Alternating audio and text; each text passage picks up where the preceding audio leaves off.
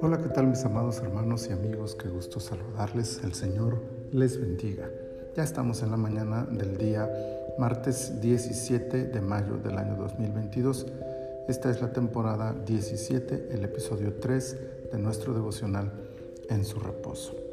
Quiero leerles primero de Crónicas capítulo 3, versículo 3 que dice, el quinto, Cefatías de Abital, el sexto, Itream de Egla, su mujer. El linaje real de David fue amplio. Tan solo en la lista de príncipes fueron 19 hijos que le nacieron, sin contar los hijos de las concubinas que no tenían derecho al trono. Peor aún, son bien conocidas las circunstancias graves que tuvo que atravesar en algún momento de su vida por causa de sus hijos. La genealogía de este capítulo nos arroja algunos pequeños pero interesantes conceptos que podemos desprender de la descripción que se hace de la madre de alguno de los hijos de David.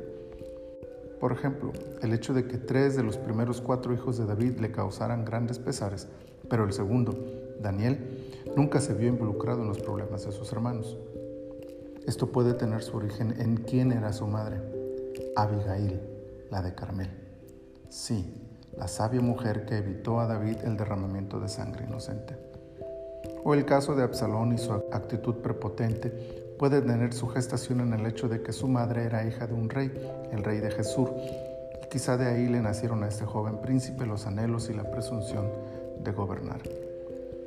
¿Y qué decir de la forma de describir a la madre del sexto hijo de David, Egla, su mujer, como señalando una cercanía más profunda con ella que con las demás y quizá eso crearía lazos más fuertes que evitaran que el hijo de Egla, y Tream se metiera en problemas como sus hermanos.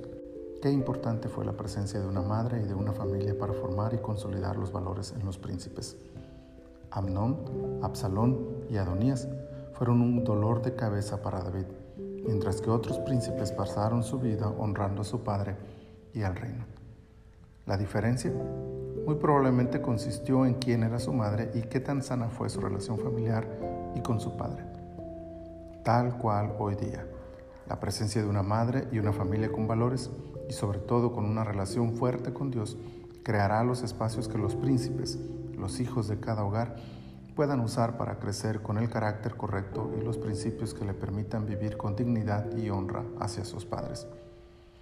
¿Cuánta falta hacen esos hogares, estos padres y estos hijos en nuestra sociedad. Evitemos la arrogancia de la familia de Absalón. Seamos sabios como Abigail y cercanos como David y Egla. Nuestros hijos y nuestras futuras generaciones nos lo agradecerán y Dios será exaltado en nuestras familias.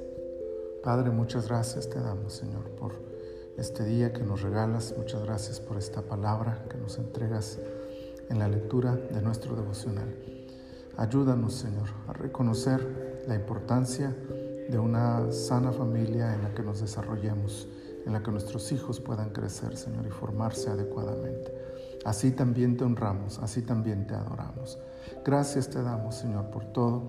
En el nombre poderoso de Jesús ponemos en tus manos este día para que nos bendigas y nos ayudes como siempre lo haces. Por Cristo Jesús, nuestro Salvador. Amén. Amén. Mis amados hermanos, que el Señor les bendiga abundantemente.